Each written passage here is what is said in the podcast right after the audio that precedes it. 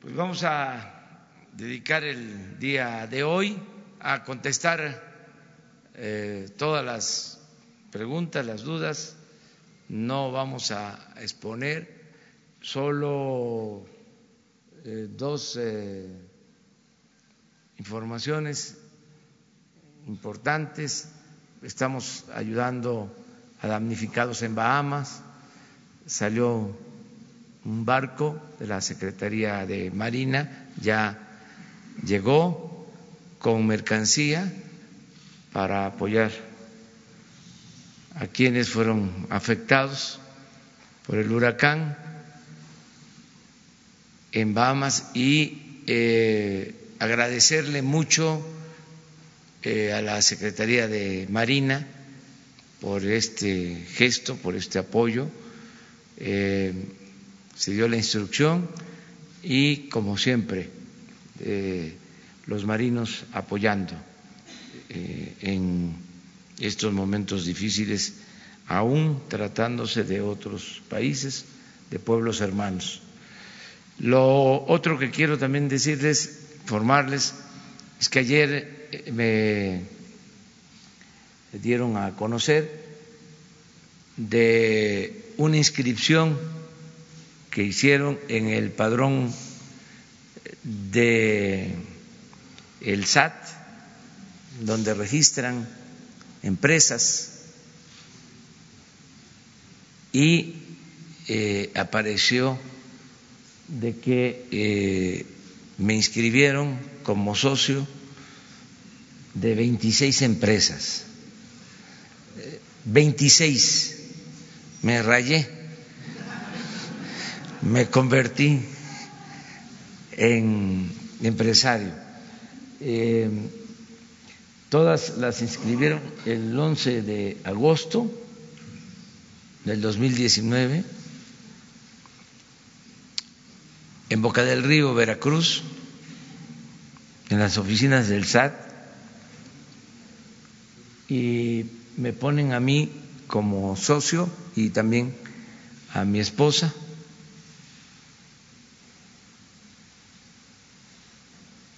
les voy a entregar toda la información, decirle a los mexicanos que no soy empresario, que respeto mucho a los que se dedican a esa actividad. Yo soy servidor público, no tengo empresas, no tengo propiedades, bienes, apenas tengo la cuenta en donde me depositan mi sueldo, nunca he tenido tarjeta de crédito, aunque parezca increíble, nunca me ha interesado el dinero, aunque no pienso, siempre lo digo, que todo el que tiene es malvado hay quienes tienen un patrimonio, lo han hecho de conformidad con la ley, con su trabajo y merecen respeto. Pero yo en mi filosofía, en mi manera de pensar y de ser, nunca me ha importado lo material. Entonces, este, quién sabe por qué hicieron esto. Hay pues este muchas posibilidades, hay que analizarlo, hay que verlo. Desde luego que lo está investigando el SAT. Los felicito a los funcionarios del SAT porque tienen un sistema para eh, advertir cuando hay operaciones extrañas, irregulares, y este fue el caso. Se dieron cuenta y este, están haciendo la investigación. Ya cuando sepamos más, ya les informamos, porque esto fue apenas ayer. ¿Mande? Inscribieron, sí, Este, ahí está. Sí, sí, pero todo esto lo este, omitieron o este, lo falsificaron. Entonces, este, decir a la gente que no tengo empresas y que no soy socio de nada, ni mi esposa, están muy mal acostumbrados, imagínense hacer esto, como sea, si fue por venganza de alguien dolido que quiso este, vulnerar el sistema del SAT. O alguien que este, en efecto eh, constituye estas empresas que pueda hacer negocio engañando de que yo soy eh, miembro de la empresa, socio de la empresa, o mis adversarios políticos para que el día de mañana aparezca de que este estoy yo haciendo negocios chuecos. Vamos a esperar el informe del SAT. Lo di a conocer ahora desde porque ayer me informaron y para que no vaya a ser que ya este, estén cometiendo ilícitos, utilizando eh, estas empresas que están canceladas en el SAT, que se constató que no han hecho operaciones, pero no se sabe. Por eso también es importante el castigar eh, con rigor a los que constituyen empresas fantasmas, a la facturación falsa, poner orden en todo esto. Sí, hay mucha información sobre eh, facturas falsas y sobre empresas fantasmas muchísimas, porque en general, bueno, aquí lo hemos hablado, de cómo de repente aparecen este, empresas que tienen sus domicilios fiscales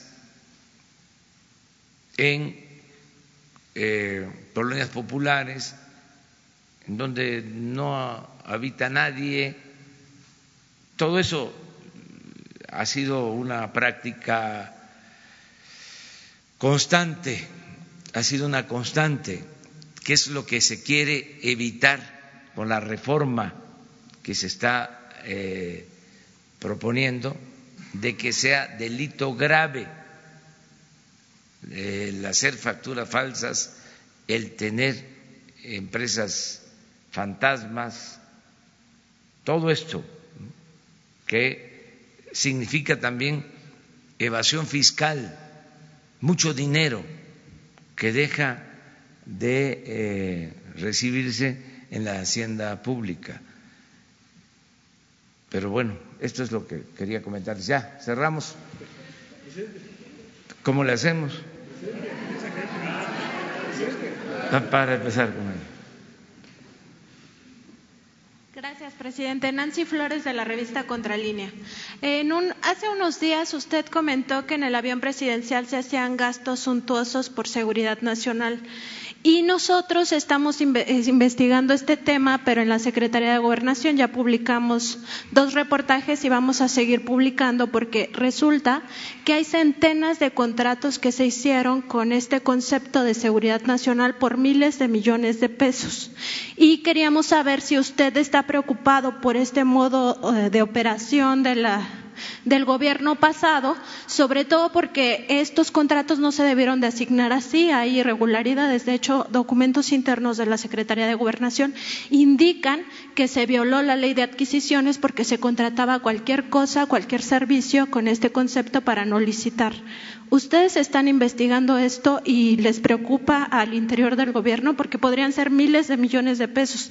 Tan solo en 17 contratos eran 1.400 millones de pesos, presidente. Sí, este, lo que estamos eh, haciendo es eliminando todas esas prácticas que, este, independientemente de si estaban permitidas por la ley, si eran realmente asuntos de seguridad nacional. Independientemente de eso, pues eh, significaban opacidad, eh, ocultamiento de información y desde luego actos de corrupción. Eh, todos tenemos que transparentar bienes y tenemos que transparentar eh, nuestros gastos. Y en este caso no se hacía. En el caso del Estado Mayor Presidencial no había comprobantes. También en la Secretaría de Gobernación, como tú lo señalas. Entonces, este, eso pues va a corresponder a las instancias este, que tienen que ver con la revisión de la cuenta pública, hacer una investigación sobre este asunto. Nosotros no eh, eh, estamos ya eh, utilizando ese mecanismo, incluso lo de el aeropuerto de Santa Lucía, cuando se plantea de que es un asunto de seguridad nacional, se establece eh, la obligación de transparentar los gastos, aún en el caso de, del aeropuerto de, Santa Lucía. Eh, y sí eh, hay muchas facturas de los gastos del Estado Mayor Presidencial lo que dimos a conocer la vez pasada, pues es apenas este, una pequeña parte, que era un gasto de alrededor de dos mil millones de pesos al año en presidencia, que ya no se está haciendo. Hay una factura, por ejemplo, Lo voy a mencionar con eh, la siguiente eh, acotación. Primero, que seguramente es falsa, eh, que no hay que culpar solo a los de arriba porque eh, puede tratarse de eh, funcionarios que se ocupaban de la parte administrativa.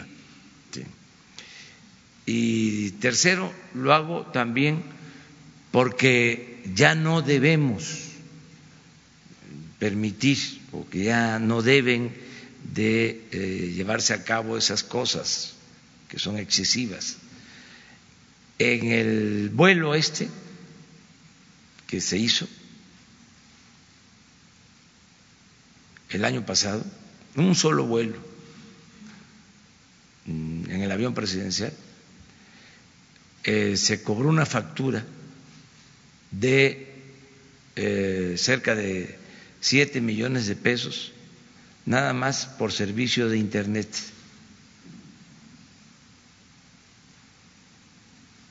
A lo mejor, pues eso es lo que cuesta, pues, pero se me hace bastante, ¿no? Eh, y ese tipo de cosas, como no se podía, o mejor dicho, este, eh, se alegaba de que era un asunto de seguridad nacional, que ocultaba la información. Nosotros estamos ya este, evitando ese tipo de este, actitudes y todo se transparente. Presidente. También en Contralínea publicamos eh, un reportaje sobre los alimentos procesados y estos contienen petróleo. Ahora que está la discusión de los etiquetados claros y que vayan al frente, si su gobierno está interesado en que también esta situación de que contienen benceno o que contienen otros derivados del petróleo se haga público, ¿no? Porque finalmente acaban siendo un factor de enfermedades para los mexicanos y la industria alimentaria pues no lo hace por su propia voluntad. Gracias, presidente. Sí, este, la salud es primero y tenemos que cuidar la alimentación, sobre todo la alimentación en los niños. Estamos enfrentando eh, graves eh, enfermedades por la mala alimentación, mucha diabetes, eh, muchos problemas de vías urinarias, nada más, no sé si se los comentaba, para hemodiálisis, el seguro y el ISTE destinan 16 mil millones de pesos al año, con toda la tristeza y todo el dolor que esto eh, significa. Y estas enfermedades eh, se originan o se precipitan, se agravan eh, por la mala alimentación, por no eh, tener una alimentación sana. Entonces estamos obligados, todos, a que haya un programa de orientación nutricional, así como la campaña en contra de las eh, adicciones, en las drogas, que queremos que sea, vuelvo a decirlo, masiva, intensa, por todos los medios, así también va a haber una campaña intensa de eh, orientación y de concientización para eh, comer sano y este, evitar el consumo de productos chatarra y dar información cada vez eh, más clara, objetiva, este, cierta a los consumidores. Eh, en eso no eh, nos vamos a detener, vamos a cuidar la salud del pueblo. Porque imagínense estar curando en vez de prevenir. Podemos, este, con una buena alimentación, prevenir muchas enfermedades.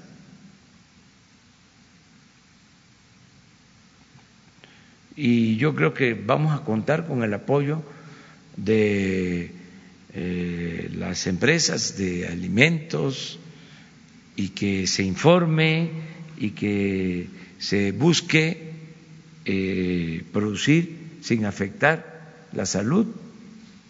Creo yo que vamos a contar con el apoyo de todos para que se avance en este terreno. Eh, necesitamos eh, para eso también una campaña.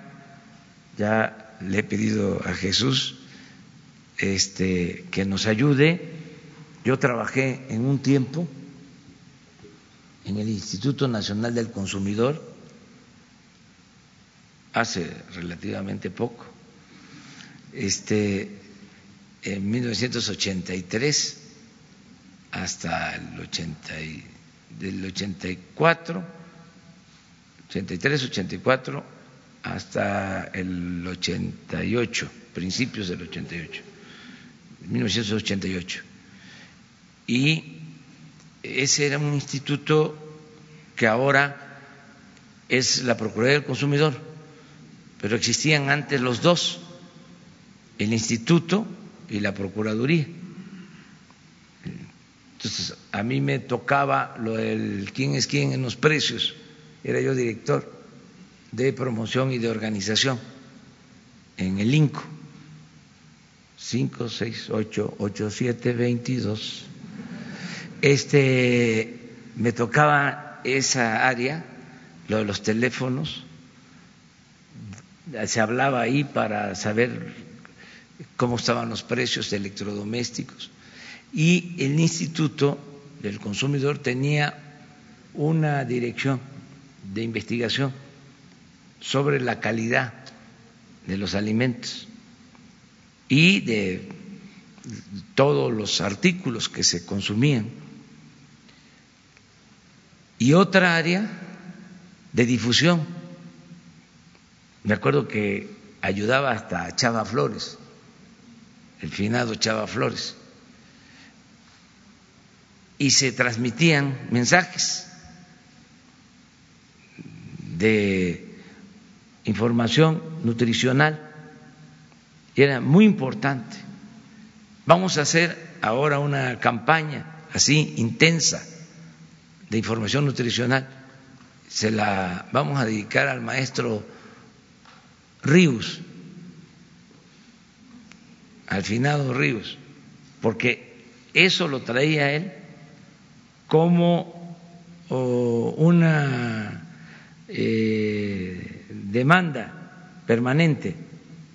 Siempre que nos veíamos, me decía sobre eh, la necesidad de la orientación nutricional, de este, ayudar a informar sobre una buena, una sana alimentación. Entonces sí vamos todo lo que se tenga que hacer en ese sentido.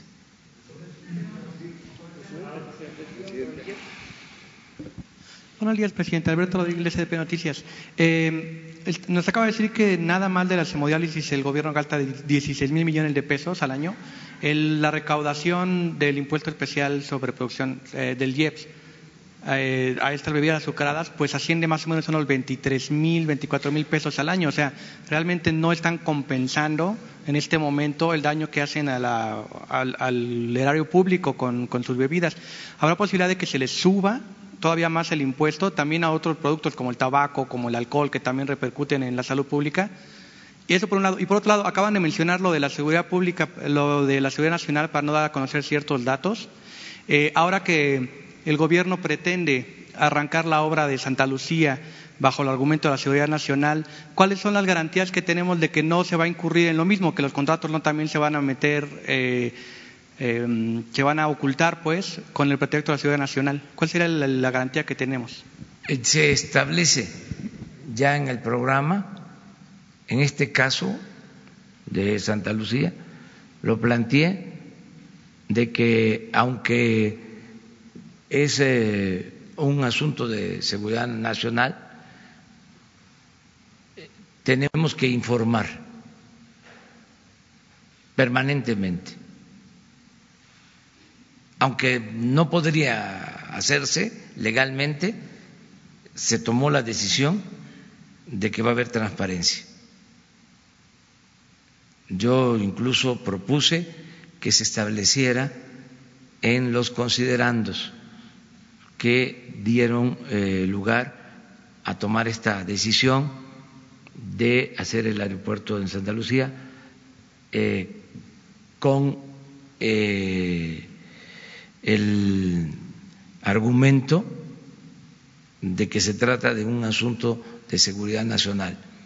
¿Por qué eh, tomamos esta decisión porque hay un sabotaje legal evidente. Tengo información y ojalá y se aclare, ojalá y nos digan que no es cierto. Yo no tengo este sistema de espionaje, ya se este, canceló la función que tenía el CISEN de estar espiando y de estar este, eh, persiguiendo a opositores, pero la gente me informa, siempre me han informado. Entonces me dicen que hay un exministro de la Corte, Cosío, asesorando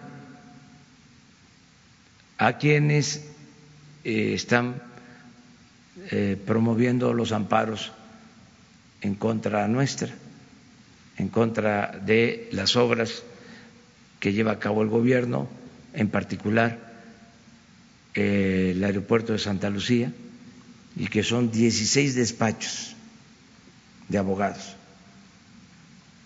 Entonces, pues es una acción eh, realmente, si no ilegal, sí ilegítima,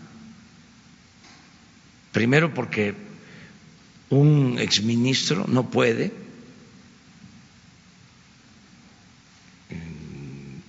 llevar a cabo esas eh, actividades. Puede ser que no firme nada, pero si coordina, asesora, pues está este, incumpliendo con eh, su deber de mantenerse al margen durante un tiempo después de haber dejado eh, el cargo de ministro.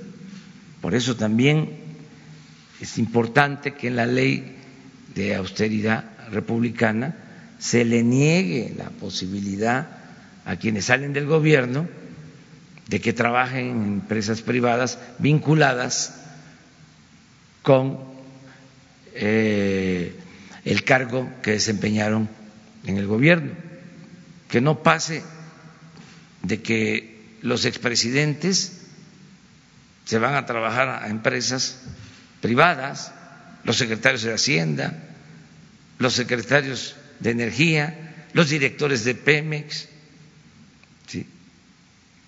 los de la Comisión Nacional Bancaria y de Valores, a trabajar a los bancos, eh, eh, tiene que este, eh, reglamentarse esto. Hay quienes dicen que no es posible porque entonces de qué van a vivir. Pues una cosa es el sector privado y otra cosa es el sector público. Y el que está en el sector público sabe que es servir a los ciudadanos, siervos de la nación y aprender a vivir en la justa medianía. Entonces, por eso eh, se tomó la decisión de construir el aeropuerto de Santa Lucía con eh, el eh, fundamento de que se trata de un asunto de seguridad nacional. ¿Qué quieren entonces? Que no se haga el aeropuerto si este se satura el actual aeropuerto de la Ciudad de México, lo que quieren es que eh, haya saturación de más en el aeropuerto, ¿sí? Y nos echen la culpa a nosotros. Hace unos días, dos, tres días, un este capitán en un vuelo, simpatizante del conservadurismo seguramente, además tiene todo su derecho de hacerlo, tiene toda la libertad. Entonces, anuncia de que va a haber una demora, estoy yo ahí, porque hacen falta instalaciones en el aeropuerto, porque este, está saturado el aeropuerto. Eh, pues yo escucho todo, tolero todo, me doy cuenta y además conozco mucho el proceder de los conservadores. O sea, desde hace mucho tiempo, si al cuando yo termine, si, me lo permite los ciudadanos, que yo termine mi encomienda en el 24 y me retire, porque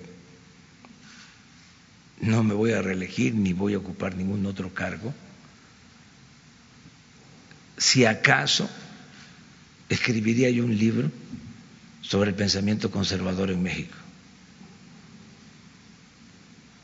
Me atrae mucho este, el tema. Pero eso ya retirado, ya. ¿Por qué hago pues eh, toda esta argumentación? Por lo que tú me estás planteando. O sea, va a haber eh, un asunto de seguridad nacional, pero al mismo tiempo va a existir toda la transparencia que se necesite. Lo de seguridad nacional lo estamos haciendo porque si no, no nos permitirían hacer el aeropuerto. Imagínense cuánto tiempo llevamos ya perdido, que no hemos podido este, iniciar la obra, porque estos señores eh, están eh, saboteando legalmente, abusando de un instrumento que es fundamental para la libertad, para garantizar la libertad, que es el derecho de amparo. Porque, a ver, con un poco de luz en la frente, ¿quién puede eh, sostener que no se deba de hacer esa obra o que se afecte el medio ambiente si se trata de construir una pista en un aeropuerto que existe desde hace más de 50 años, en las instalaciones del mismo aeropuerto de Santa Lucía, que es una este, área impactada. No tienen eh, ningún eh, fundamento. ¿Por qué este, no hicieron lo mismo cuando querían hacer el aeropuerto en el lago de Texcoco, que era este, acabar con el lago eh, Nabor Carrillo eh, y hacer un aeropuerto en la zona más baja del Valle de México, eh, una zona que ayuda a regular las avenidas del agua, tan es así que por eso se hizo un emisor especial de drenaje eh, para eh, que ahí este, se llevaran las aguas y se evitaran la inundación en la ciudad. Y ahí querían hacer el aeropuerto. Y ahí, y en eso, no este, presentaron amparos, acabaron con cerros, devastaron toda esa zona para el relleno. Es cosa de ir a la zona, destruyeron cerros completos y no hubo un amparo y no este, protestaron. Y ahora este, tienen toda una campaña en contra de, esta obra que es fundamental. Entonces, eso no quiere decir que no va a haber transparencia.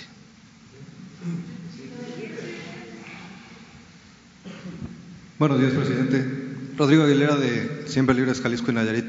Eh, se cumplen cuatro meses ya de que se iniciara un proceso en contra de quien fuera su delegado en el Estado, Carlos Lomelí, y eh, hasta el momento se mantiene vacante ese cargo que es muy importante para los jaliscienses. Se han producido, como usted bien sabe, una serie de situaciones alrededor de esto.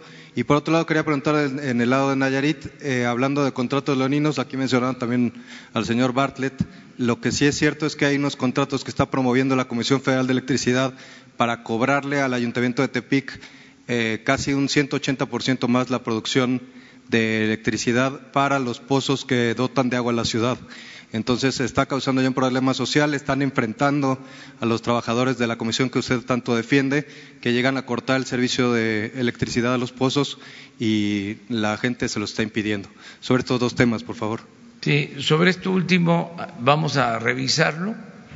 Este, no deben de haber eh, aumentos en el cobro de la energía eléctrica. Eh, hemos tomado esa decisión de que no aumente la energía eléctrica, no aumenten las tarifas. Entonces, voy a revisarlo. Eh, acerca de quién va a estar en Jalisco en la coordinación para el desarrollo, se va a resolver. Se está trabajando porque no solo es una coordinación estatal, hay coordinaciones distritales, regionales. Entonces, eh, esas coordinaciones están trabajando bien. Eh, se terminaron los censos en Jalisco, o se están por terminar los censos, se están entregando los apoyos a adultos mayores, a niñas, niños con discapacidad, las becas, se está apoyando a los productores, en fin, se está trabajando, no se ha dejado de trabajar, este, porque no depende de una sola persona, es una estructura. Lo que queremos, yo se los explicaba, es trabajar en el territorio a partir de la creación de trece mil centros integradores de servicios, trece mil en todo el país. Entonces, son trece mil centros integradores. En cada centro integrador eh, se da información, se orienta y se operan los programas de bienestar. Son trece mil porque son las comunidades más grandes que están ubicadas de manera estratégica y a esas eh, comunidades grandes que se constituyen en centros integradores eh, van comunidades más pequeñas de eh, toda una microregión. No podríamos atender eh, de manera directa a cada comunidad, porque son más de 200 mil comunidades, menores de 2.500 habitantes. Hay una gran dispersión. Entonces, por eso, esta estrategia de integrar en estos centros para eh, proporcionar todos los servicios a las comunidades cercanas y dispersas. Después de esos, bueno, la base son las comunidades, más de 200 mil. Luego, en un sistema piramidal, los 13 mil centros integradores. Arriba, 266 coordinaciones para el desarrollo. Y eh, más arriba, 300 coordinaciones. 266 Sí, sí, 266 y ya las coordinaciones, las 32, perdón, este, estatales. Entonces, ya casi toda esa estructura está montada, así se están operando todos los programas y eh, no hace falta eh, que se tengan este, todos los coordinadores, en este caso es un coordinador general, pero las coordinaciones eh, distritales, territoriales están funcionando. Muy bien. A ver, las compañeras, las dos. Buenos días, presidente. Dunia Bazán, de Códice 21. En esta ocasión mi pregunta va enfocada a dos injusticias que ocurren en la Secretaría de la Defensa Nacional y en Marina, siguiendo su lema al margen de la ley nada, por encima de la ley nadie. El primer caso es del teniente coronel de infantería del ejército mexicano, licenciado en seguridad pública y licenciado en derecho, Eduardo Navarrete Montes, quien actualmente se encuentra a la espera de que se cumpla la ejecutoría del amparo indirecto 629-2013 y 454-2018 del índice del juez décimo del Distrito del Estado de Sinaloa a la resolución de fecha 14 de julio del año 2017, emitida por el juez militar adscrito a la tercera región militar, donde se ordena de que al implicado, acusado injustamente el día 12 de agosto del año 2013, con auto de firmar prisión dentro de la causa penal militar 1075-2012, por la supuesta responsabilidad de comisión de delitos de insubordinación y abuso de autoridad, se le sean devueltos todos sus derechos castrenses.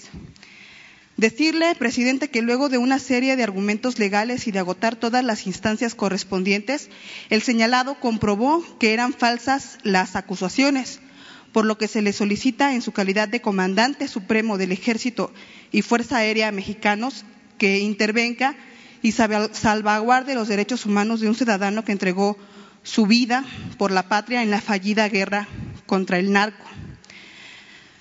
Cabe señalar que pese a que desde el 18 de diciembre del 2014 se, ejecutó la, sentencia emitida por el juez décimo del distrito en el estado de Sinaloa, el juicio del amparo 629-2013, el secretario de, de la Defensa Nacional en turno y diversos mandos superiores evaden su responsabilidad de cumplir las diversas ejecutorías emitidas a favor de Navarrete Montes y reinstalarlo al servicio y colocarlo luego de más de cuatro años en la situación en que se encontraba, así como cubrirle el salario que le retuvieron de manera ilegal y arbitraria con motivo del proceso penal al que fue sometido inconstitucionalmente.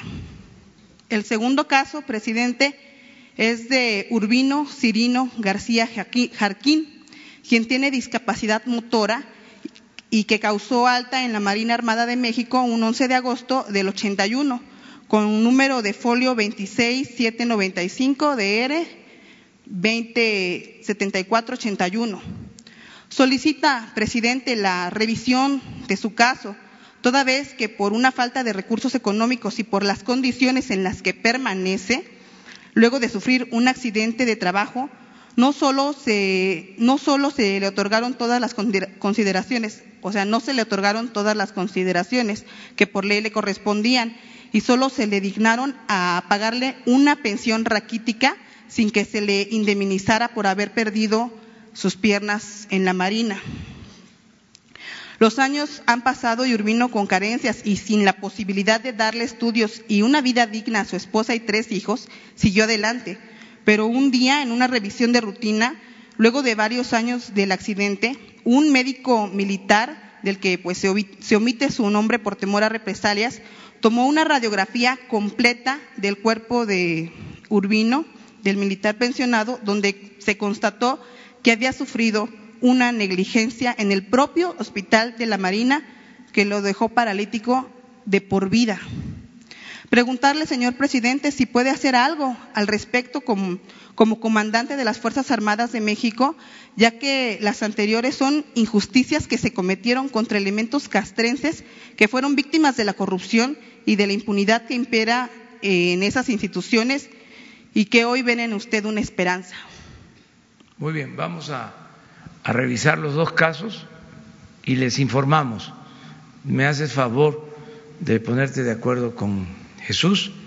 Este, yo tengo eh, la absoluta confianza en los secretarios de Marina y de la defensa, eh, de almirante Ojeda y eh, de Crescencio Sandoval. Los dos son militares profesionales, pero además eh, son gentes eh, íntegras, eh, honestas. Ya una vez yo comenté que cuando me tocó decidir nombrarlos, hice toda una investigación, vi los expedientes de eh, todos los almirantes, de todos los generales, desde luego los generales de división, todos, todos, todos, todos, revisé todo. Eh, fueron, yo creo que los cargos que más cuidé para la designación de los responsables. Eh, y en los dos casos, entre otras virtudes, desde luego la lealtad a las instituciones, a la patria, eh, en los dos casos eh, destacaba y, eso este, me llevó a nombrarlos, el que son incorruptibles, los dos en el caso del almirante Ojeda, escribió un libro sobre eh, los daños que causaba la corrupción hace 30, 40 años, cuando todavía no se hablaba del tema. Y en el caso de Luis Crescencio Sandoval, lo mismo la fama al interior del ejército es de que se trata de un eh, militar honesto. Yo hice un cuestionario y una de las preguntas era esa, que pedí que me llenaran algunos eh, militares. Quería saber además de que tuve los expedientes. Y una pregunta era, en ese sentido, que si eran este, honrados, ¿sí? mucho, poco, este, o nada. Y en el caso de, de y dejaba yo abierta otra opción. Y en el caso del general Crescencio, me puso eh, el anterior secretario de la Defensa en el cuestionario, me puso incorruptible.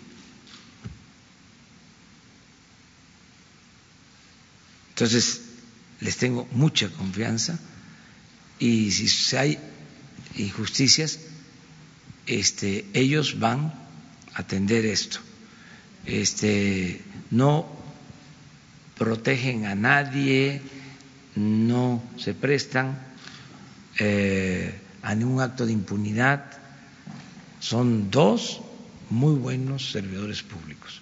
Entonces, les puedo transmitir todo esto así Esto antes no se eh, acostumbraba, porque son cosas que para nosotros cuentan mucho, tienen mucha importancia, la integridad. Entonces, vamos a atender los dos casos. Y lo que resulte, porque no quiere decir que este, se atienda un caso y que siempre va a salir este, positivo. Hay que ver eh, si existen elementos, y eh, en efecto se cometió una injusticia y aunque se haya cometido hace 20 años, ¿sí? se tiene que reparar el daño. Buenos, buenos días, presidente. Quedó de la compañera. Buenos días, presidente. Em, eh, Gabriela Jiménez del Sol de México. Comentarle que el día de hoy llevamos en los periódicos de la OEM eh, un informe, un documento este, en el que se detalla el gasto de los congresos locales.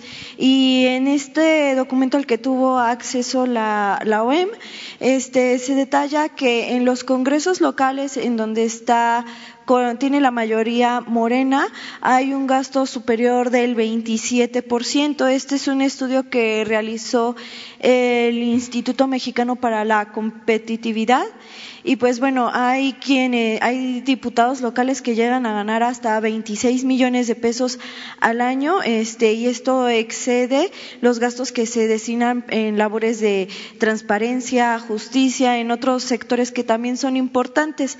Eh, preguntarle si usted les haría un llamado precisamente para que cumplan con los criterios de las políticas de austeridad que usted ha estado promoviendo. Y bueno, si me permite, ahorita le hago otras dos preguntas. Sí, claro que este, es indebido de ser cierto, no lo pongo en duda, ¿eh?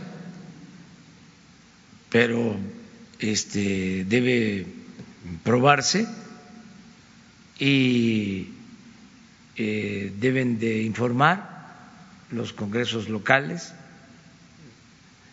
a los ciudadanos, porque no deben de haber estos gastos extravagantes. Eso es parte del antiguo régimen todavía, es decir, de lo que no acaba de desaparecer. El que manejen mucho presupuesto los congresos locales. Les voy a dar ejemplos. El Congreso del Estado de México, no ahora, hace algún tiempo, no sé cómo esté ahora, pero hace 30 años era un congreso su generis, porque los diputados tenían asignado presupuestos. Aparte de sus sueldos, manejaban presupuesto. Cuando no es una función que le corresponda al Poder Legislativo. El manejo del presupuesto eh, es del Ejecutivo. El legislativo aprueba el presupuesto, pero no lo puede ejercer, no ejecuta. Entonces, en el Estado de México se creó ese mecanismo, porque de esa forma tenían control de los diputados y del Congreso. Antes de que abriera la boca el gobernador, ya le estaban dando la razón.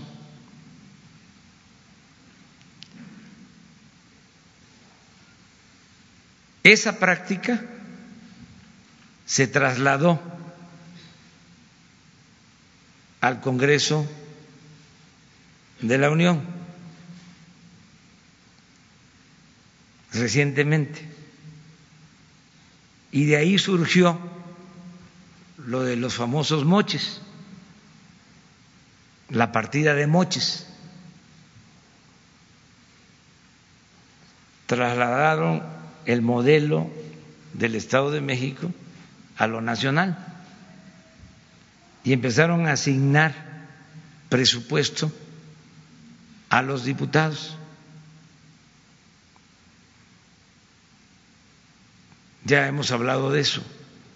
Había una partida de moches y le asignaban 10, 20 millones de pesos a cada eh, diputado.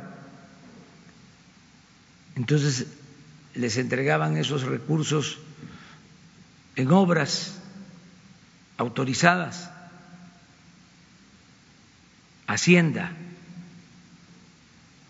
se comprometía a que esos 10, 20 millones se le entregaban a el municipio que decidiera el diputado. Y eran obras de reparación de banquetas, de calles, em, canchas deportivas y centros para la cultura, desarrollo urbano, cultura y deporte. Entonces, un presidente municipal, un gobernador, podía ponerse de acuerdo con ese diputado y esa obra este, le correspondía al municipio o al gobernador que el diputado eh, decidiera, a cambio el diputado recibía un moche. O si no era por un moche, se hacía la obra y el diputado eh, recomendaba a la empresa constructora. Entonces, esas prácticas deben de desaparecer por completo, por completo. Y los legisladores, sean locales o federales, dedicarse a su función, que es eh, la de aprobar las leyes, eh, promover la creación de leyes nuevas, tienen esa facultad, tienen la facultad exclusiva de aprobar el presupuesto y desde luego de darle seguimiento al ejercicio del presupuesto. Esas son sus funciones. Y eh, otro problema que se fue generando, sobre todo en el periodo neoliberal,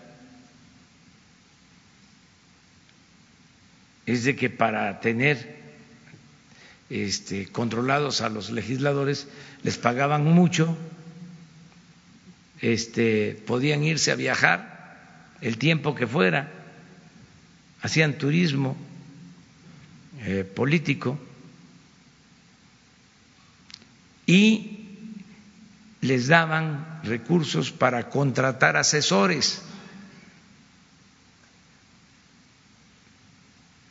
Entonces, por eso los presupuestos en los congresos están muy inflados, porque no es nada más el sueldo de el legislador, sino dos, tres asesores, ayudantes, un equipo, cada legislador, más viáticos. Todo eso,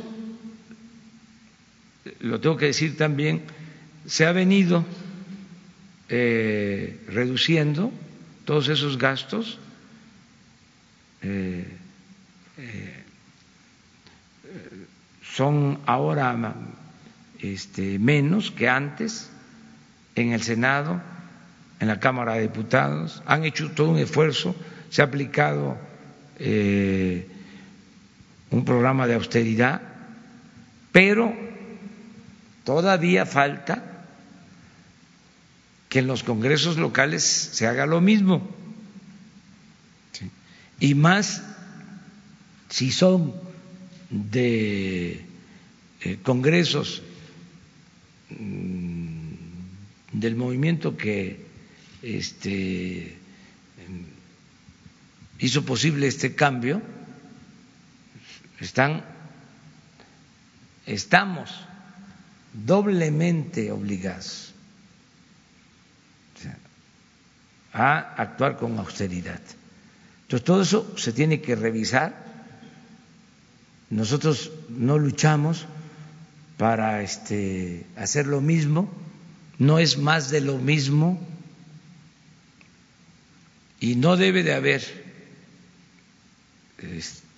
ni influyentismo, ni amiguismo, nepotismo, mucho menos corrupción. Ninguna de esas lacras de la política.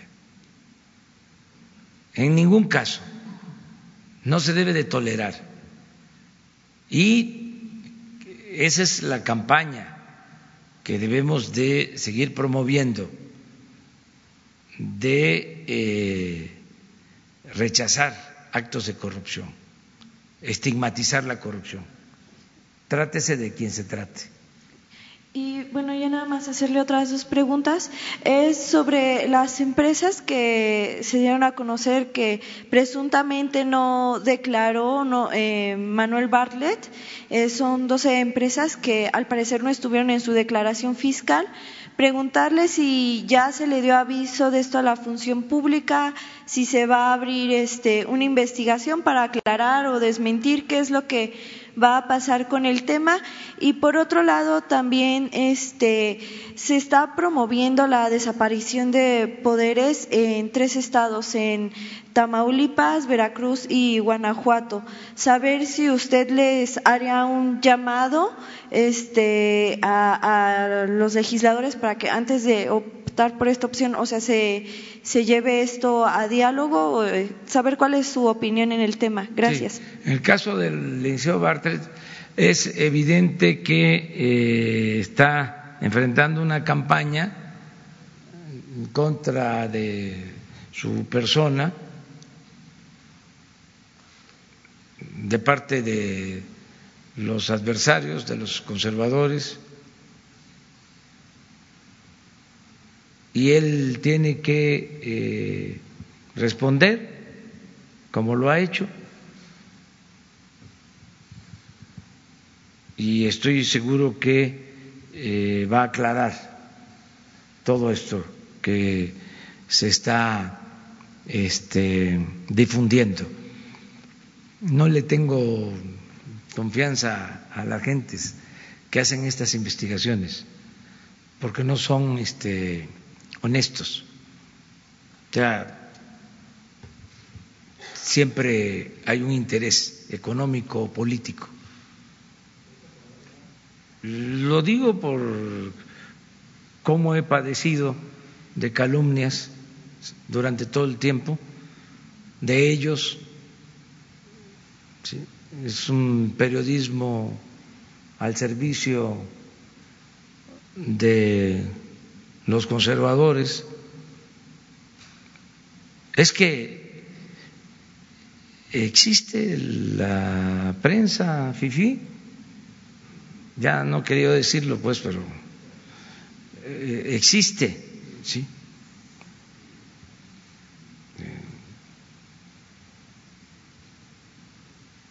Y existen grupos opositores, tienen todo su derecho, pero también nosotros tenemos derecho a dar nuestros puntos de vista. Entonces estaban acostumbrados a que nada más ellos podían hacer cuestionamientos de todo tipo. Y qué bueno que se hacen los cuestionamientos. Que viva la crítica, que se mantenga la crítica, que se garantice el derecho a disentir. Y que esto implique también el derecho de réplica. Solo manteniendo, conservando una actitud respetuosa, pero llamando a las cosas por su nombre.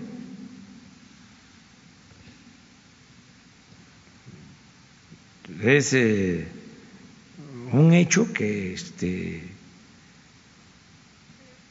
están tratando de reagruparse y andan como desquiciados, porque sí, no es para presumir, pero el conservadurismo está moralmente derrotado. ¿Y saben por qué? Porque ellos fueron los protagonistas de la política que se impuso en México en los últimos 36 años. Y es uno de los periodos de mayor corrupción en toda la historia de México. Y ellos fueron los promotores de esa política y deberían de estar ofreciendo disculpas al pueblo de México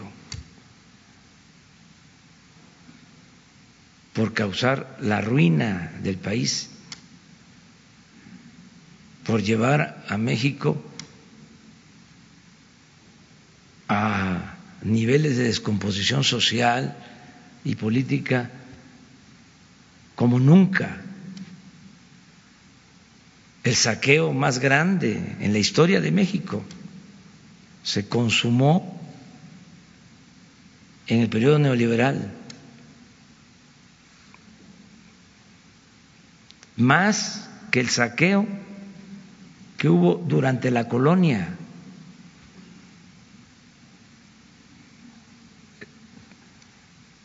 Y ellos fueron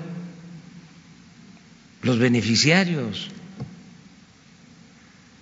Estamos hablando del periodo de mayor desigualdad económica y social en la historia de México. Estamos hablando del periodo de mayor corrupción en la historia de México. Estamos hablando del periodo de mayor violencia en épocas de paz. Si hacemos a un lado la independencia y la reforma y la revolución, estamos hablando del periodo de mayor letalidad. ¿Qué es la letalidad? Es cuando hay exterminio cuando son más los muertos en enfrentamientos que los heridos y detenidos. De eso venimos.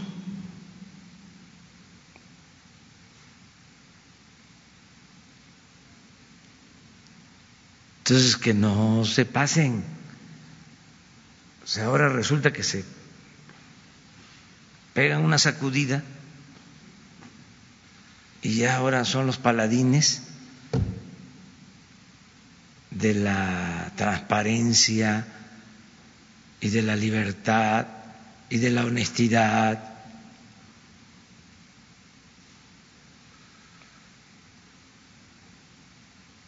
O sea, ya basta de hipocresía. Este, el poder es humildad.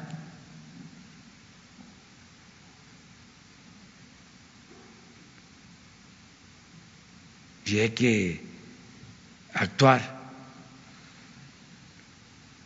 con rectitud, con integridad, con apego a la verdad. ¿Por qué ir a la iglesia los domingos o a los templos y no aplicar los mandamientos. ¿Qué es eso?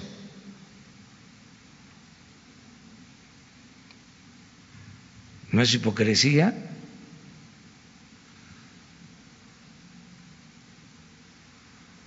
Bueno, una más.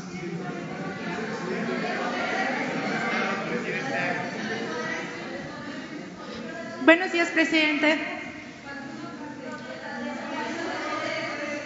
Ah, deja que. Miren, recomendación, nada más, que se dialogue, ¿sí? Eh, que no se utilicen eh, procedimientos que deben de aplicarse sin tintes políticos para eh, hacer justicia.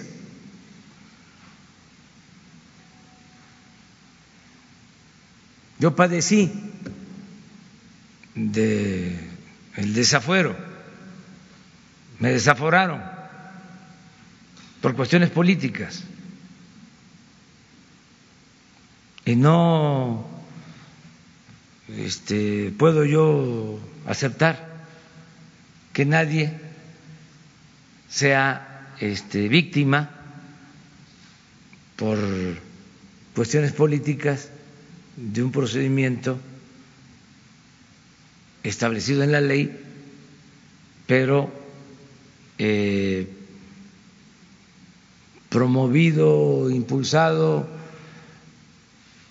por este venganza o para descalificar adversarios.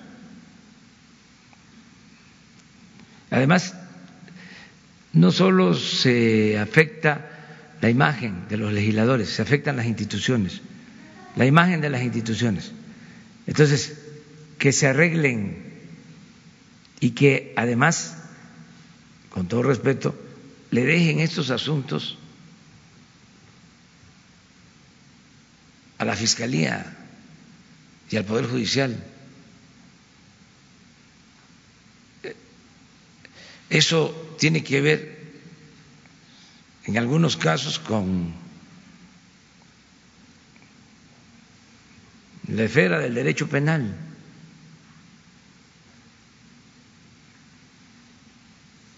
Entonces, que se vean estos asuntos ahí en la Fiscalía. También. Son libres, ¿eh? Son libres. Y este no se puede limitar a nadie, mucho menos un legislador que tiene todo el derecho de expresarse, de manifestarse. Y son poderes autónomos e independientes. Pero sí que este no se excedan utilizando esos instrumentos, esos mecanismos, porque no se llega a nada, nada más se este, producen enfrentamientos. Ah, pues qué bien, ya lo aclaró, está muy bien. Yo lo quería saber porque les digo, ya no tengo, este, ya no existe el CISEN. Entonces, pero como mi pecho no es bodega, pues siempre les digo lo que pienso. Entonces, qué bueno, ¿no? Este, que, que no está involucrado. Presidente, para preguntarle sobre el presidente Trump. Este, ayer por la tarde le agradeció a usted por su cooperación en el tema migratorio con Estados Unidos en una asamblea de la ONU. Eh, nos gustaría saber cuál es su opinión y me presento Jocelyn Gutiérrez de Político.mx. Si me permite realizar también otra pregunta más, por favor. Sí, yo le agradezco el comentario al presidente Trump. Eh, nosotros estamos cumpliendo con nuestra responsabilidad y queremos mantener una muy buena relación con el gobierno de Estados Unidos. Él utilizó una expresión que yo he utilizado y que celebro que haya coincidencia. Él habló de que nosotros respetamos al gobierno de Estados Unidos y que eh, ellos nos respetan a nosotros, que hay respeto mutuo. Eso es lo que buscamos nosotros en la relación, que haya respeto mutuo y que eh, las diferencias eh, podamos resolverlas mediante el acuerdo, solución pacífica a las controversias y diálogo llegar a acuerdos y que tengamos una política de buena vecindad con el gobierno de Estados Unidos y lo hemos eh, logrado. Hemos tenido muy pocas diferencias, muy pocas diferencias. Eh, cuando se presentó lo de los aranceles, el, propósito, la amenaza de imponer aranceles a México, eh, llegamos a un acuerdo. Y, y hemos cumplido las partes con lo acordado, se acaba de hacer una evaluación y celebro que él haya expresado que son buenas las relaciones, yo también sostengo lo mismo, son buenas las relaciones eh, con el gobierno de Estados Unidos y con el presidente Donald Trump. Ya lo que pasó después, ya más tarde, en eso sí, no me meto, o sea, porque ya no me corresponde. No sabemos, no sabemos, este, porque eh, corre eh, por otra eh, vía este asunto. Una cuestión es un procedimiento legal, político y otro asunto es la relación económica comercial. En esto eh, hay interés, lo he dicho, tanto del Partido Republicano como del Partido Demócrata. Hay interés en que se mantenga una buena relación económica, comercial. Eh, me han expresado dirigentes del Partido Demócrata, legisladores, que ellos este, ven con simpatía la aprobación del de, eh, tratado, la aprobación del tratado por parte del Congreso en Estados Unidos y lo mismo en el caso de Canadá. Entonces, yo separaría, son este, terrenos distintos y eh, espero que eh, la aprobación del tratado se haga eh, pronto, que también, como todo proceso político, electoral, en cualquier lugar del mundo, por lo general se va eh, exacerbando, se van eh, calentando, se van encendiendo más las pasiones eh, cuando vas eh, acercándose la elección. En el caso de Estados Unidos va a ser en noviembre del año próximo. Entonces, es mejor, ¿sí? si bien es cierto que va por otra vía este asunto, no queremos que se deje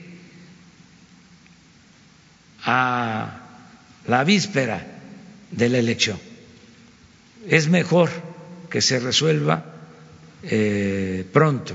Nos conviene a las tres naciones que se resuelva ya lo del tratado.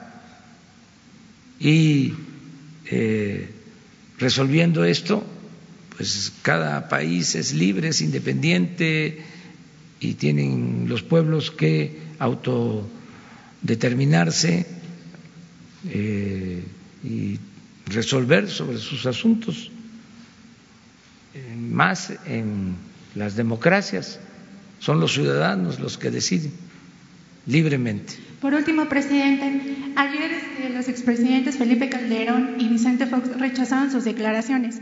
El primero rechazó una presunta relación con Humberto Moreira y Vicente Fox respecto a que se hayan desperdiciado los, las ganancias del petróleo. Sobre este contexto, ¿usted estaría dispuesto a invitarlos a Palacio Nacional y reunirse con ellos? No, este, tengo contemplado este, tratar estos asuntos. No corresponde este, a los tiempos. No creo que sea correcto. Hay que cuidar la investidura presidencial. Esa era la recomendación de los buenos políticos. Cuidar la investidura presidencial.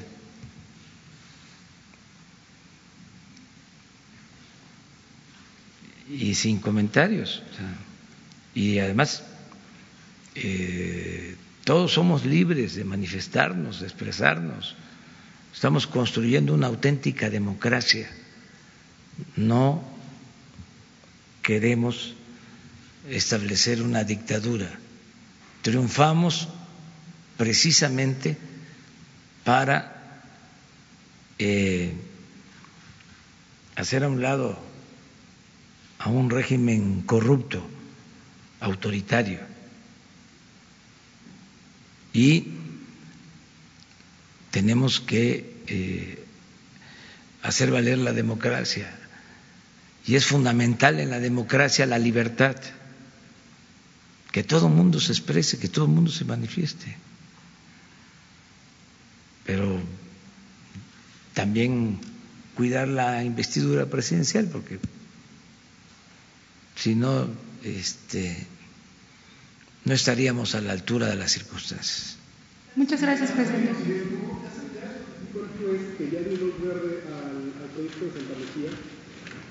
Estamos esperando este, que se agote todo el procedimiento legal. Lo mismo, no queremos dar motivos para que este, se nos acuse de autoritarios, todo esto que quisieran pues nuestros adversarios eh, proyectar acerca de nosotros. Entonces, despacio, eh, nos asiste la razón. Les decía yo que es de sentido común que a veces es el menos común de los sentidos. ¿Por qué no hacer una pista en el aeropuerto de Santa Lucía? ¿Por qué impedirlo?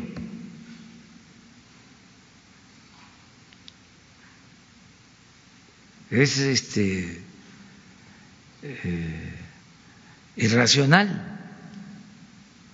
Nosotros ya pagamos a los contratistas, cumplimos con nuestra responsabilidad de no eh, fallarle a los accionistas, nos hicimos cargo de eh, los compromisos que se tenían, ya se finiquitó el asunto del lago de Texcoco, ¿por qué esta actitud mezquina?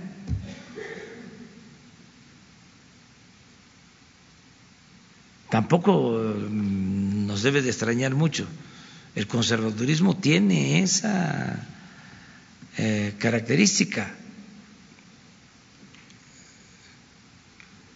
Esa es su, una de sus divisas.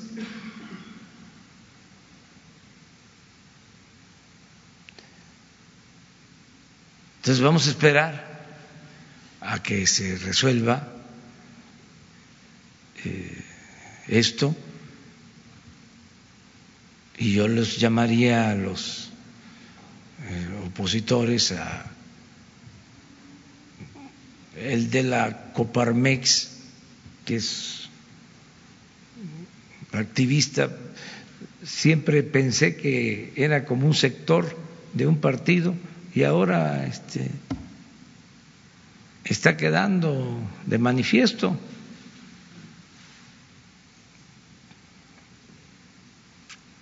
Los partidos no tienen por qué tener corporaciones, sectores,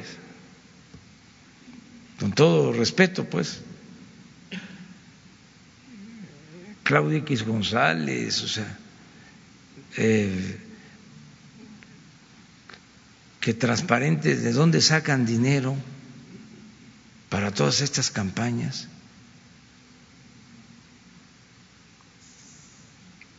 O sea,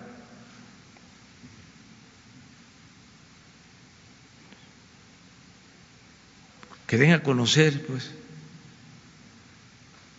Yo por eso a veces prefiero la constitución de partidos de asociaciones políticas que este, actúan este, abiertamente que los llamados grupos de presión, porque siempre hay detrás intereses creados y ponen de pantalla a asociaciones civiles, este, supuestas organizaciones de la sociedad eh, civil, eh, periodistas independientes, entre comillas, independientes del pueblo. Eh, entonces es mejor este, aclarar las cosas.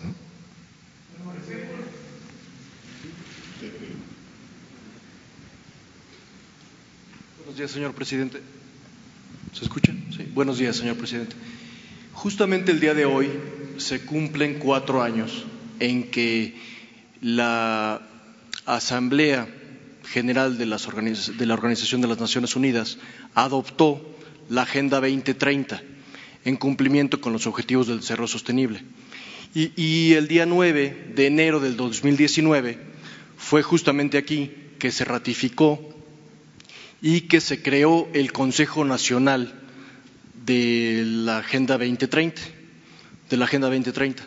¿Pudiera, por favor, comentarnos qué logros ha tenido o qué acciones ha emprendido su gobierno para que se avance en torno al cumplimiento de los objetivos del desarrollo sostenible, sobre todo en este marco de la cumbre de la acción climática, de la 74 Asamblea de la ONU y de todos estos eh, pues métricas que se están midiendo en estos momentos a nivel internacional y que están vinculados con México.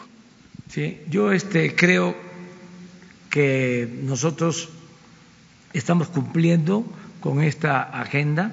Hay muchas coincidencias en lo que propone esta agenda y nuestro plan de desarrollo y se están cumpliendo con estos propósitos.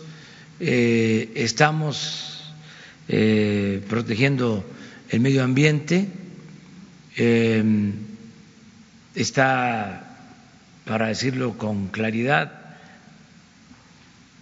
está prohibido eh, el uso de transgénicos, no se permite lo del maíz transgénico, no se eh, permite para la explotación de hidrocarburos la práctica o el método del fracking, eh, se están deteniendo en tanto no eh, se garantice el respeto al medio ambiente, eh, las concesiones de explotación minera que destruyen el territorio. Eh, estamos sembrando vida, estamos eh, protegiendo un uso correcto, adecuado del agua, en fin, estamos trabajando en ese sentido y yo pues eh, me adhiero, me sumo a eh, el movimiento mundial que defiende eh, el medio ambiente. Tenemos que actuar con responsabilidad, dejar a las nuevas generaciones un medio ambiente sano, no destruido, no debemos nosotros eh, agotarnos, eh, acabarnos, desperdiciar eh, recursos que son de las nuevas generaciones. Tenemos que actuar con mucha responsabilidad en ese sentido y eso es lo que estamos nosotros haciendo. Y en ese sentido, en ese sentido, señor presidente, bueno, se me olvidó comentarle, yo soy Klaus Hermann, soy presidente de la revista Ganar Ganar, ya lleva más de 17 años publicando exclusivamente sobre responsabilidad social y sustentabilidad. Eh, me llamó mucho la atención que la semana pasada mencionó de esta asociación en el extranjero que hablaba sobre la importancia de que las empresas no únicamente generaran ganancia económica, sino que también se apoyaran a los salarios, se cuidara el medio ambiente, hubiera participación con las comunidades y de igual manera lo hizo esta misma semana. Eh, aquí en México, bueno, pues ya van también más de 20 años que existen organismos y organizaciones que están promoviendo justamente lo que se conoce comúnmente como responsabilidad social empresarial y que pues se van a a, seguir entregando y reconociendo este tipo de acciones. ¿De qué manera su gobierno, esta es la pregunta, está fomentando o incentivando que se den este tipo de acciones por parte de las empresas? Siempre y cuando eh, se considere que la responsabilidad social empresarial pues es eh, voluntaria, no puede ser obligatoria, ¿no? Eh, así como la adhesión al Pacto Mundial o la obtención del distintivo de empresa socialmente responsable o la misma ISO 26000 que pues aunque sea una norma internacional no es certificable porque debe de ser voluntaria. Sí, hay este, esta corriente que yo em, apoyo y este, reconozco muy eh, favorablemente acerca de que las empresas tengan esta dimensión social, cívica, ecológica, y quedé en, traer el documento, lo voy a hacer, mañana no, pero eh, es posible que el viernes, que lo demos a conocer, el documento que suscriben estas corporaciones, que luego de 50 años eh, establecen en sus códigos de comportamiento, en sus códigos de ética, el que no solo se debe de buscar la utilidad en lo económico, sino que se tiene que cuidar a los trabajadores, proteger a los trabajadores,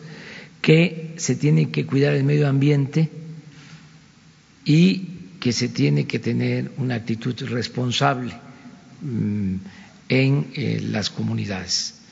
Eh, es muy importante incluso darlo a conocer eh, yo creo que la primera vez que esto sucede es eh, tanto como cuando de este multimillonario Buffett eh, habló de que iba a crear un fideicomiso o un instrumento de ese tipo para distribuir su riqueza eh, con propósitos sociales. O eh, cuando habló también de pagar más impuestos de esa forma, o sea, entregando sus bienes, o sea, eh, es algo excepcional, ¿no? este, es decir, soy empresario, esta es mi actividad, eh, mm, quiero mi actividad, siento que es una actividad em, socialmente importante, ¿sí? obtengo ganancias, obtengo lícitamente y de acuerdo a mi actividad un capital y al final lo distribuyo. Eso lo han hecho empresarios también en México, que tienen fundaciones. Eh, no recuerdo ahora el caso de eh, un señor de Puebla, tú lo mencionaste. Sí, sí. Este, que le dejó a los hijos una cantidad que pensaban de que les iba a 500 millones de dólares, sí, sí. Eh, para el agua y para adicciones, sí, sí, sí, sí. Eso, eso, eso, este, eh, eh, es todo un ejemplo, ¿no? es algo que se tiene que exaltar, destacar siempre. Y esto otro, esta eh, nueva visión. Sí.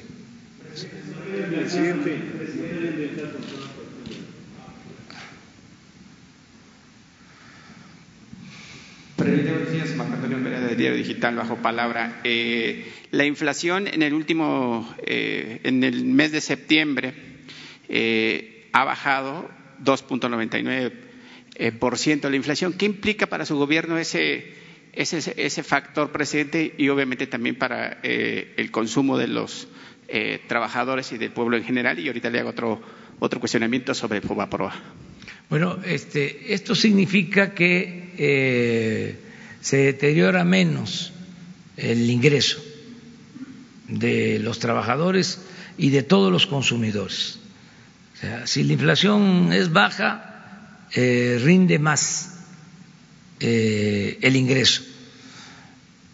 Por eso es importante. Eh, hay veces que se puede estar destinando mucho presupuesto al desarrollo social, pero si hay inflación alta, no significa que mejoren las condiciones de vida. Entonces, mantener una inflación eh, estable, baja, es bueno para el país. Yo lo celebro y aquí también se eh, termina con un mito del el periodo neoliberal. ¿Por qué no aumentaban los salarios? ¿Cuál era, no el argumento, la excusa? Que eran inflacionarios. Este año aumentó el salario como nunca en 36 años. Y la inflación que se tiene es la más baja desde hace tres años.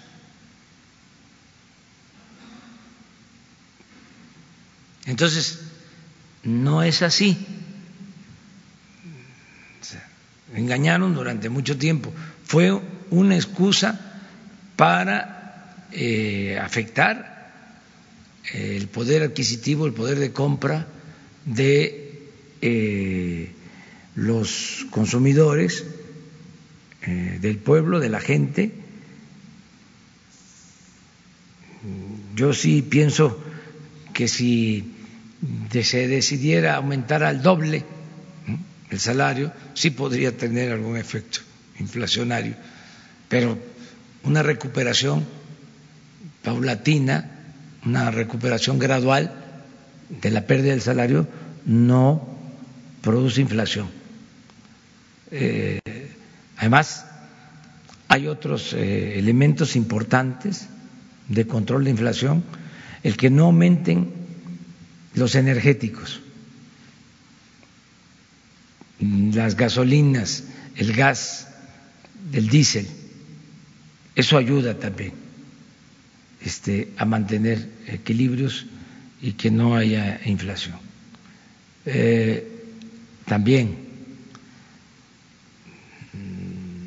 nos importa que esté baja la inflación, pero también nos importa que haya crecimiento, porque si no es como antes, ¿no? Cuando los carros estaban hechos de otra manera, que se calentaban. Eso es inflación. Se calienta un carro. Entonces, si se para el carro, se apaga, ya no se calienta, ya no hay inflación. Sí, nada más que ya el carro no camina. Entonces aquí eh, lo que hay que procurar, lo que hay que conseguir es que el carro camine sin calentarse. O sea, que no haya inflación y que tengamos crecimiento. Eso es lo que tenemos que conseguir poco a poco. Y la siguiente pregunta, presidente, se la voy a leer para ser preciso. Eh, presidente, en el 2070 se dice que los mexicanos que vivan para entonces apenas podrán pagar la deuda e intereses del Fobaproa. Carlos Salinas de Gortari, en conjunto con el PRI y el PAN, crearon este robo financiero al país que al principio, eh, bueno, se pagan de intereses anualmente, eh, anualmente entre 30 y 50 mil millones de pesos solo de intereses. Presidente, ¿qué, propuesta existe para que se detenga ese pago de intereses y ya nada más se pague eh, la deuda contraída? Porque finalmente ese es un boquete que sigue dejando al bolsillo de los mexicanos y finalmente los que se vieron beneficiados fueron los magnates, los, los banqueros, y bueno, finalmente eh, eso sigue siendo un talón de Aquiles para la economía de México y por supuesto para los mexicanos que nunca tuvieron acceso a ese dinero que ni siquiera ellos se gastaron. Bueno, mire, eh, desde luego que tuvo que ver Salinas, pero el FOAPROA lo aplicó Ernesto Cedillo. Ya estoy defendiendo a Salinas. ¿eh? Lo cierto que fue en el gobierno de Cedillo que se toma la decisión de convertir las deudas privadas de banqueros y de empresarios en deuda pública. O sea, Cedillo en el primer año de gobierno habla ya de este, el FOAPROA, el primero o en el segundo año. Y lo interesante es que dice que se va a llevar a cabo un rescate que nos iba a costar, si mal no recuerdo, 180 mil millones de pesos. Y terminó costándonos bueno, hasta ahora ya cerca de dos billones de pesos. Imagínense nada más el cálculo tan cercano. Este, porque cuando se lleva a cabo esta operación de traslado de las cuentas eh, privadas a, lo público, se cometen muchos abusos, todavía, eh, y actos de corrupción. Entonces, aprueba el PRI y el PAN, eh, el FOAPROA, en aquel entonces creo que fue como en el 70, perdón, 98, 98, no, sí, 12 de diciembre, día de la Guadalupe, 12 de diciembre a la noche, aprueba.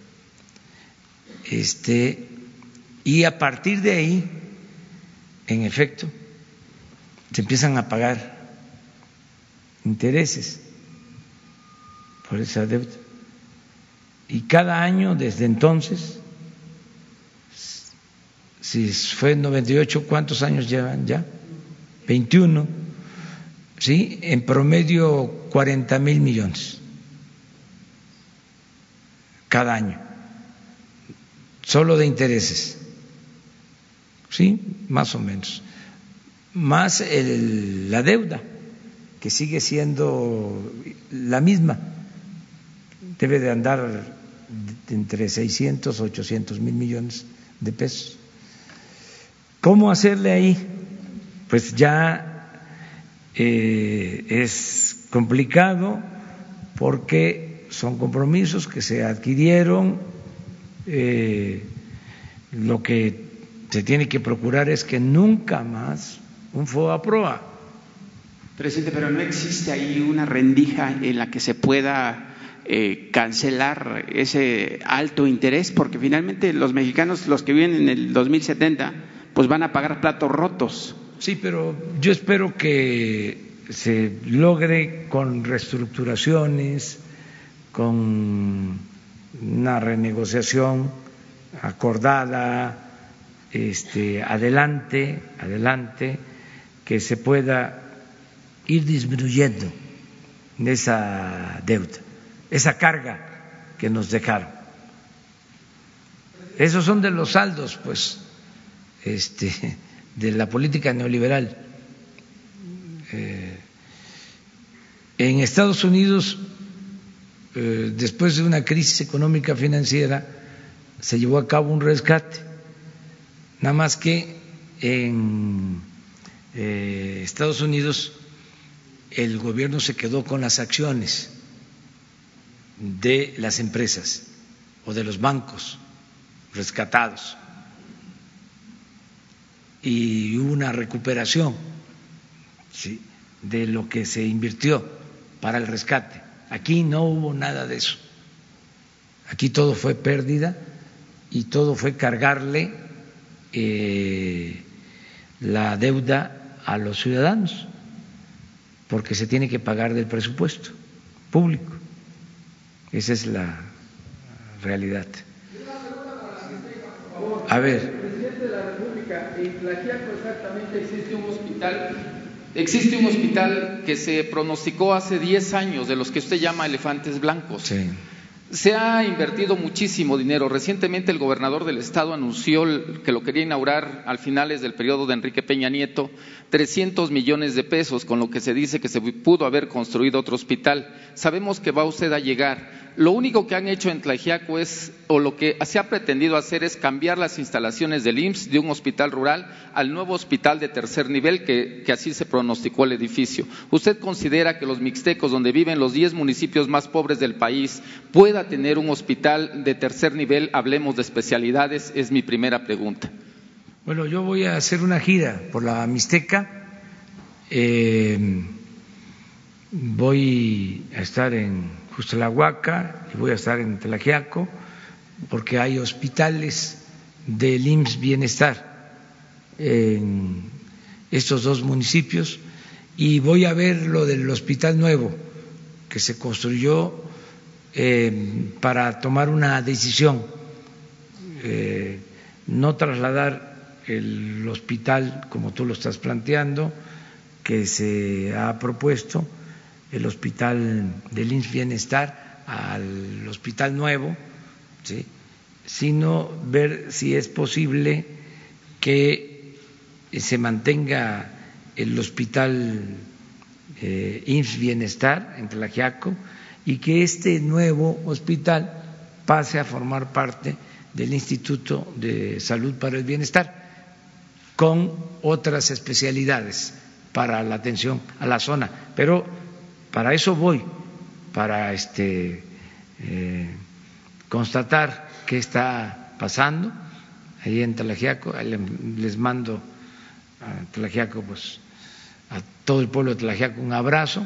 He estado ahí muchas veces, ahí me he quedado a dormir dos, tres, cuatro veces.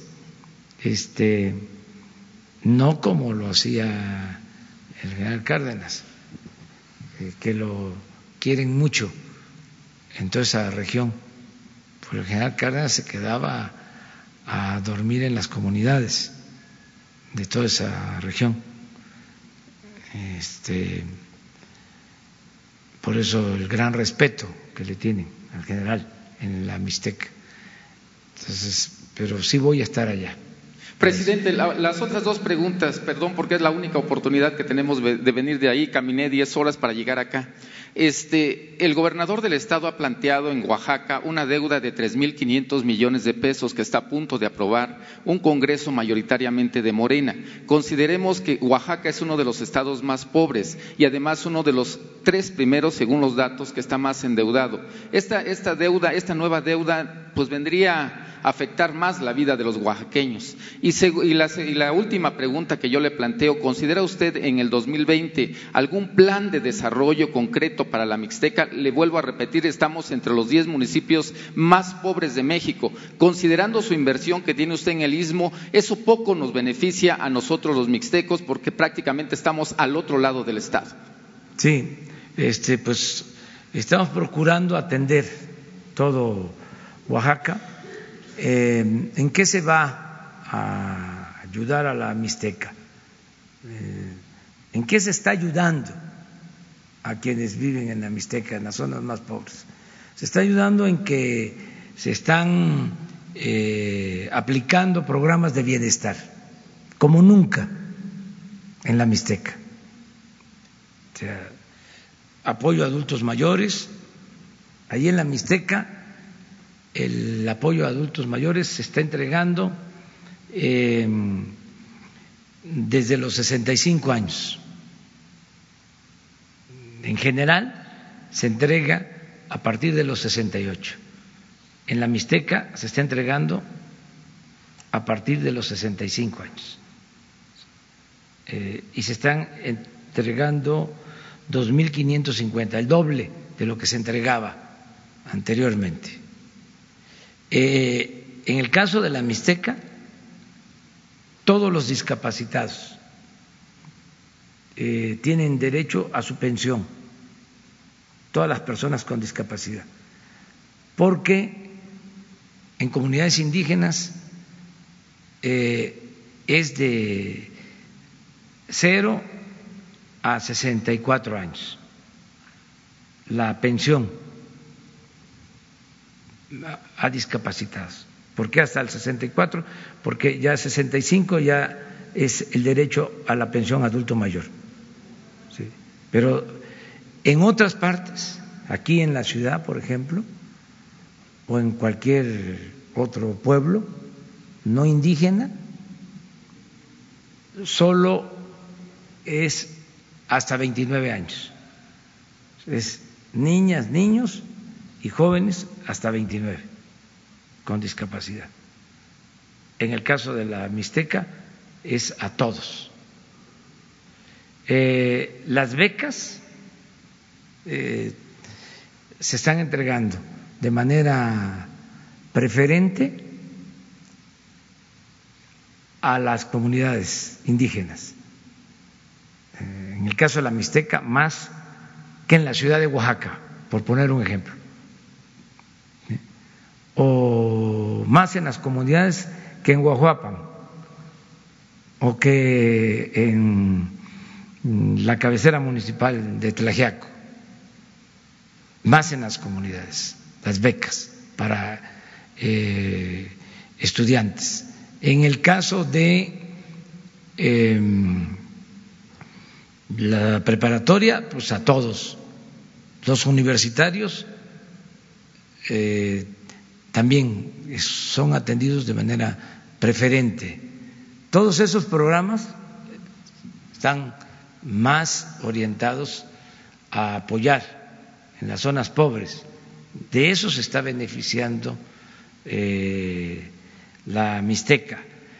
Y también eh, Oaxaca es el único estado en donde estamos entregando de manera directa a las autoridades de usos y costumbres sus recursos para los caminos. Y fíjense cuánta justificación tiene este programa.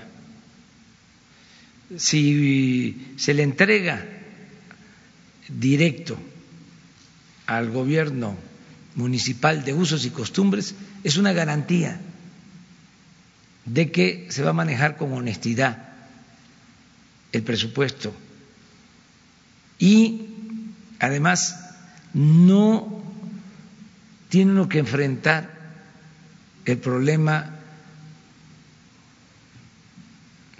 burocrático,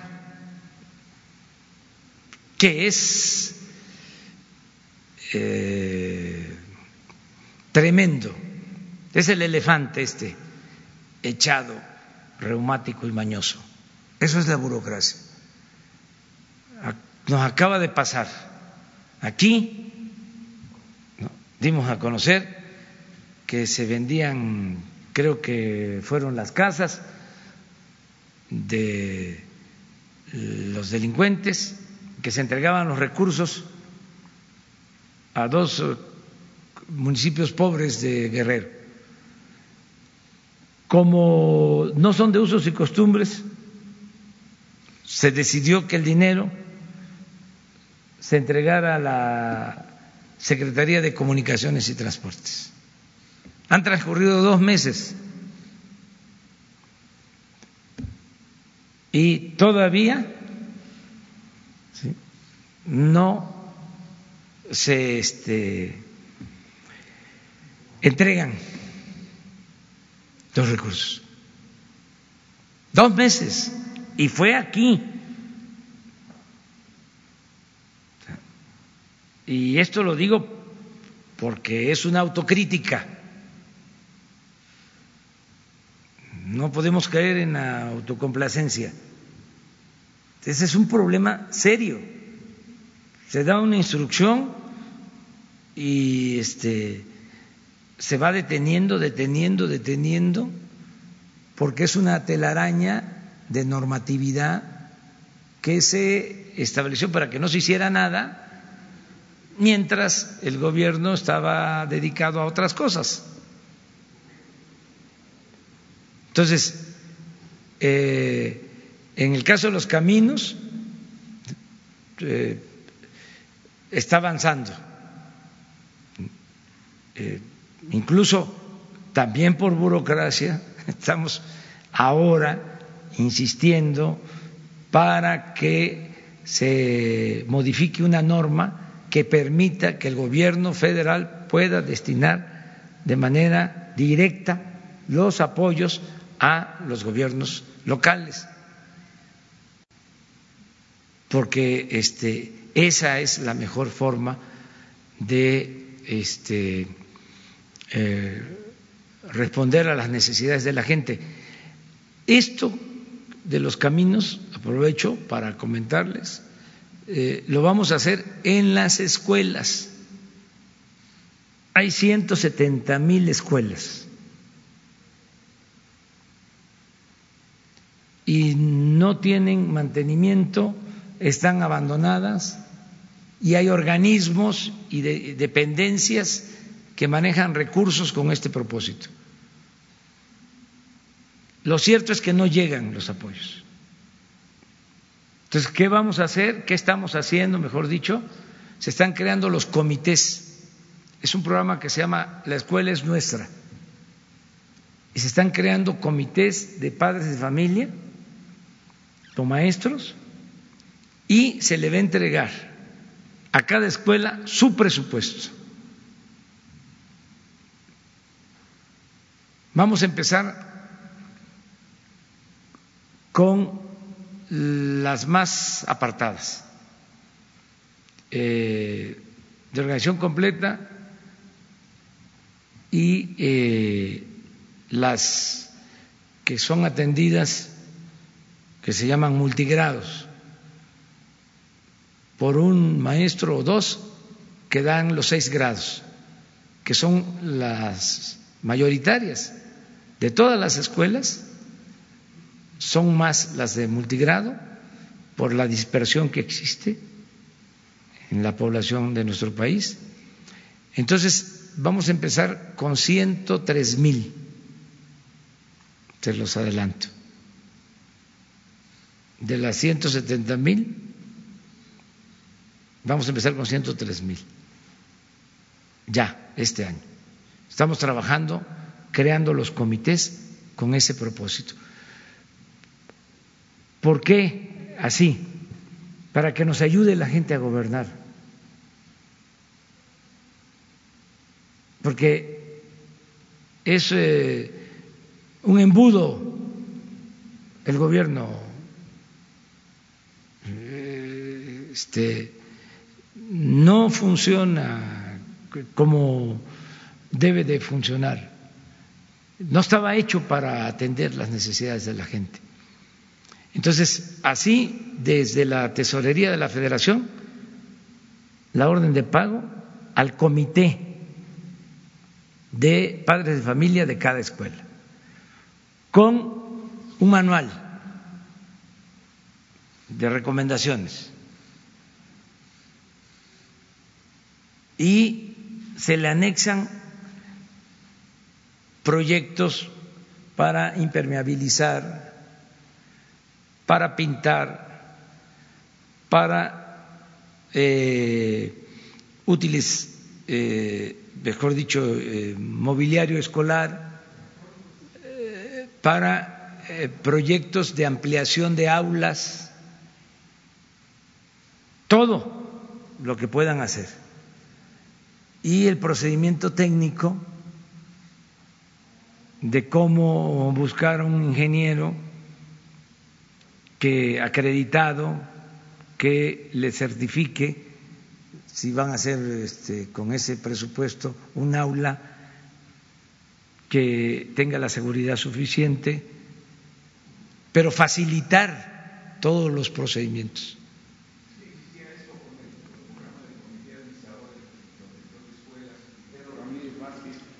Una serie de aulas que, que se trasladaron y se hicieron en la India, se cumplió el modelo mexicano de construcción de aulas, fantástico y aplicable en México y en todos lados, señor presidente. Yo creo que en esa reserva de que hizo Ramírez Vázquez, ahí el CAPSE, vamos, que ya les sí. se pueden hacer muchas cosas en ese sentido. Sí, sí, pero el propósito eh, aquí, Miguel, es que nos ayude la gente. A mí me ha tocado eh, ver cómo en una escuela, en el medio rural, en Guerrero, en Oaxaca, en Chiapas, eh, están las mamás, porque se turnan eh, haciendo la comida para los niños. y se les entregan nada más los víveres, los alimentos, y ellas están eh, participando en la cocina. La escuela al mismo tiempo es comedor para las zonas pobres es fundamental. ¿Por qué se puede hacer esto? Por la participación de la comunidad, por la participación de la gente. Entonces, para la construcción de escuelas con aquel lema de mejores escuelas harán de nuestros hijos mejores mexicanos. Eso. Y todo el mundo daba, todo el mundo donaba para la escuela y se construían presidente las se construían las escuelas adecuadamente y todos los padres favorecían. Sí. Nada interesa más a los padres que la educación de Eso. Es comité ese que hacerlo. Sí, e, ese, ese comité. ¿Por qué? Porque ah, no hay cosa con lo que tú estás diciendo que le interese más ¿sí? a los padres que los hijos vayan a una escuela eh, que esté en buen estado. O sea, eh, cuidan eso. Yo siempre digo, es el segundo hogar, la escuela eh, y tenemos la garantía de que se va a manejar bien el presupuesto. Yo lo apliqué aquí, en la Ciudad de México, no con las escuelas, con las unidades eh, habitacionales. En la Ciudad de México el 25% de la población vive en unidades habitacionales y siempre está el diferendo de a quién corresponde el mantenimiento de las unidades habitacionales, si es al gobierno o es al condominio. El caso es que mientras se resuelve el asunto, se van deteriorando las unidades habitacionales. Teníamos que licitar para rehabilitar, porque tomamos la decisión de apoyar las unidades habitacionales. Eh, y imagínense eh, rehabilitar mil unidades habitacionales en la Ciudad de México, pues eran mil contratos, mil licitaciones, mil contratos, o sea, eh, mil empresas, mil equipos de supervisión, porque de acuerdo a la ley no solo es la empresa, sino hay que contratar también la supervisión de la obra. Entonces resolvimos crear comités de condóminos en cada unidad y entregarles los recursos y que en la asamblea se resolviera qué uso darle a ese presupuesto. No hubo, que yo recuerde, un solo caso de corrupción. Se administraron con honestidad los recursos, se rehabilitaron las unidades habitacionales. Yo todavía paso y veo cuáles continuaron con ese programa porque están pintados los edificios, están eh, bien las unidades, eh, porque hay que resolver problemas hidráulicos, o sea, de todo tipo. Eh, entonces, funciona de esa manera. Desde luego, un burócrata, burócrata, dice que eso no, que este, no tienen capacidad técnica. En el caso de los caminos de Oaxaca, decían, es que no pueden hacerlo porque no tienen capacidad técnica. Yo contestaba, ¿cómo se hicieron Monte Albán los antepasados, este, los oaxaqueños de hoy? Eh, si son los mejores trabajadores de la construcción en el mundo, en Nueva York y en Los Ángeles, eh, los trabajadores más eh, contratados son los trabajadores de la construcción de Oaxaca y de México en general, de Hidalgo, de los pueblos. Entonces, ¿cómo no se va a hacer un camino?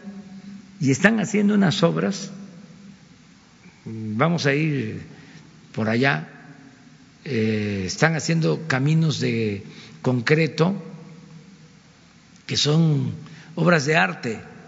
Están trabajando hombres, están trabajando mujeres y eh, no hemos tenido problemas de eh, desvío de recursos y vamos a ampliar ese programa, solo que no en todos lados, fíjense el daño que nos ha hecho la corrupción, no en todos lados podemos transferir los fondos así a las autoridades,